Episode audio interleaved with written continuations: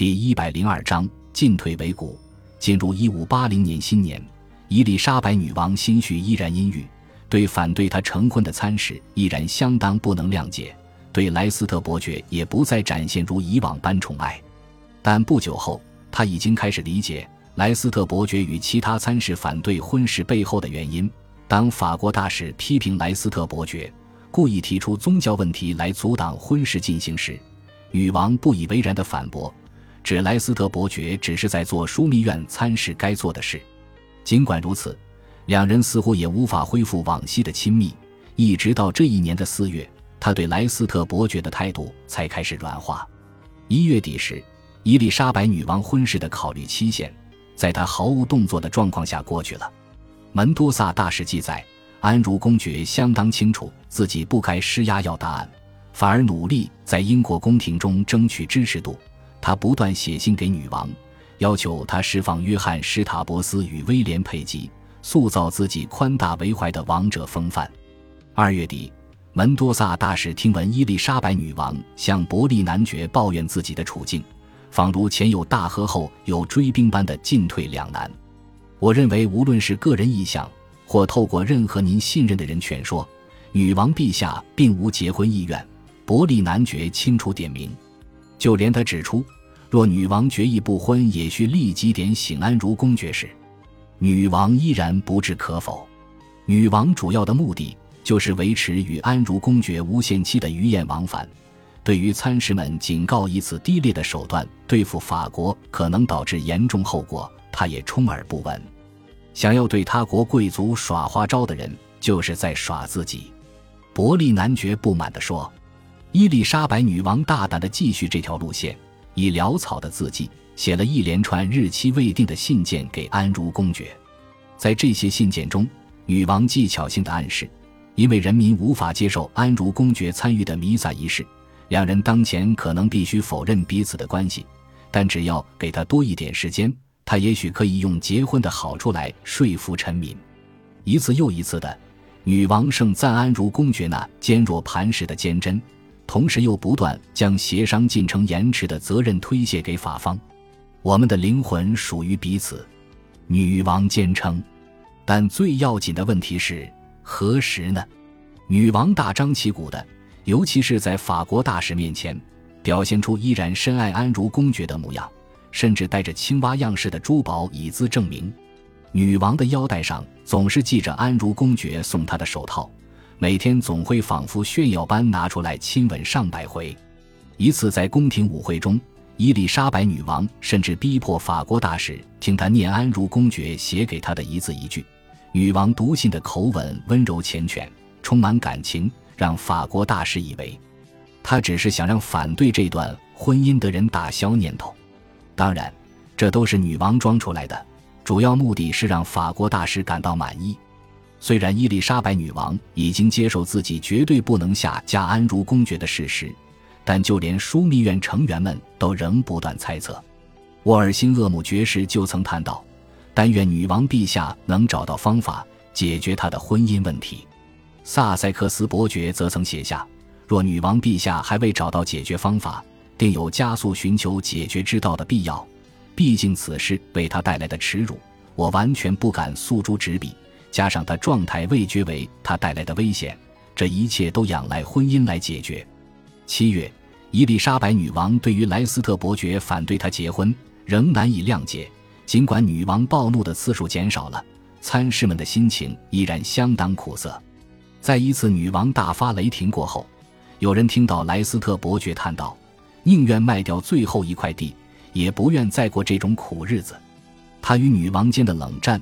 也让他将怒气转嫁到同僚身上。后来他做的实在太过分，甚至必须写信给伯利男爵道歉。伊丽莎白女王与往昔的宠臣间，可能还要一段时间才能恢复和谐关系。行为古怪的牛津伯爵宣布改信罗马信仰，因而不再受到女王器重。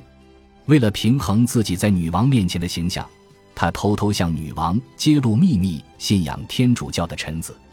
结果导致这些人都遭到软禁，但这种爆料行为对牛津伯爵也没什么好处。过去与他交好的朋友都疏远他，伊丽莎白女王也是。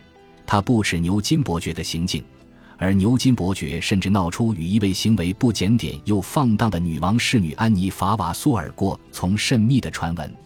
接下来的三月，安妮竟然生下了一个儿子。牛津伯爵随即承认父子关系，安排这个孩子的未来。但伊丽莎白女王为此意外感到恼怒不已，要安抚她的心情并不容易，于是将安妮与她那不负责任的爱人一同关进伦敦塔几周。一五八零年，过去五年来相对稳定的英国政局，因罗马教皇格里高里十三世再度发布前任教皇对伊丽莎白女王的逐出教令而面临崩溃。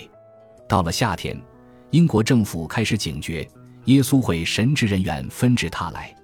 他们的神圣任务就是扩大天主教信仰在英国的地位。于是，由激进派教士罗伯·帕森斯与虔诚又能鼓动人心的圣艾蒙·坎毕恩神父领军，负责耶稣会传教任务最终的大成功及未来十年内英国境内的天主教反抗势力。但这些行动也引发英国相当大的爱国反应。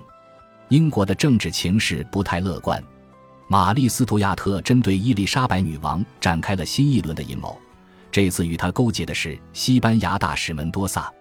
这个相当危险的伙伴关系维持了将近三年。英国与苏格兰之间的关系，在詹姆士六世僭越了权力后便相形冷淡。年纪轻轻的他，有一段时间逐渐向母亲与吉斯家族之间的势力靠拢。国际上也开始出现担忧菲利普二世篡夺葡萄牙王位的声浪，在强大的海军与富庶的国力之下，葡萄牙建立了稳固的帝国，并成为史上最富有的王朝。法国方面，宗教纷争造成的战争再度爆发，让伊丽莎白女王不再奢望与法国联盟，英国再度陷入孤立的境地中。八月份传来消息。指出，菲利普国王吞并了葡萄牙，自称为王。西班牙国王越来越令人难以忍受了。伊丽莎白女王咬牙切齿地说：“为了回应这个重大威胁，伊丽莎白女王决定大力支持非法觊觎葡萄牙王位的唐安东尼奥。他对葡萄牙王位的合法性比菲利普国王来得更低。为了挫一挫菲利普国王的锐气。”伊丽莎白女王更在背后支持安茹公爵在尼德兰的运作，她邀请法国的婚姻协商委员紧急来到英国，但法方并未实时响应，让女王感到十分光火。很快，各界就知道安茹公爵对于荷兰王位的兴趣大过了英国王位。威尼斯驻巴黎大使就听闻类似的传言，指出安茹公爵对伊丽莎白女王的热情不在。同时还想起了两人之间的年龄差距与伊丽莎白女王肢体上令人厌恶之处。九月份，荷兰反抗军遭到帕尔马公爵连连攻击，节节败退。于是他们请求安茹公爵协助，若能摆脱西班牙势力的纠缠，便愿奉上荷兰王权。现在几乎可以确定，安茹公爵肯定会要求未来的妻子以军力支持，作为两人成婚的条件之一。这件事情的发展触动了伊丽莎白女王的敏感神经。我首先想到的并不是自己被利用，而是弱国会通过我的婚姻协商，但愿我的婚宴不会成为英国臣民富庶背后的吸血虫。伊丽莎白女王写下这样的词句，她相当担心这段婚姻可能让英国陷入负担沉重的战争中，而女王可能也会为此不得不与丈夫栖居。安茹公爵无视伊丽莎白女王的抗议，接受了荷兰方面献上的王权。九月十九日，正式成为荷兰统治者。一五八零年九月二十六日，弗朗西斯·德瑞克乘着改名为“金鹿号”的鹈鹕号，经过三年的海上探险后，终于回到南安普敦港下锚。这段时间，他已环游世界一周。他是继一五一九年到一五二年费南多·麦哲伦率先完成此创举后的第二人。德瑞克第一个问题是了解女王是否安好。听闻女王依然健在后，他大大的松了一口气，因为他面对西班牙愤怒的报复，急需女王的保护。他破坏了西班牙的贸易，从西班牙处得手八十万英镑宝物。西班牙国王则对他发出追杀令，要他人头落地。伊丽莎白女王不但没有将他视为罪犯，反而邀请德瑞克前往里奇蒙德宫。让他以冒险故事陪伴女王度过愉快的六个小时。他靠着驼马带回英国的宝物中，包括一顶有五颗绿宝石的王冠。伊丽莎白女王于1581年新年那一天还公开佩戴。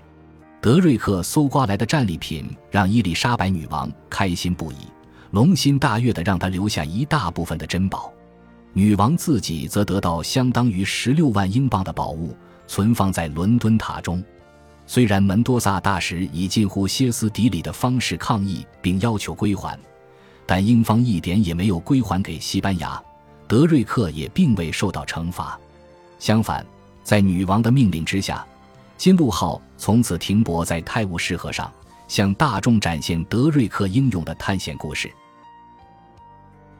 感谢您的收听，喜欢别忘了订阅加关注，主页有更多精彩内容。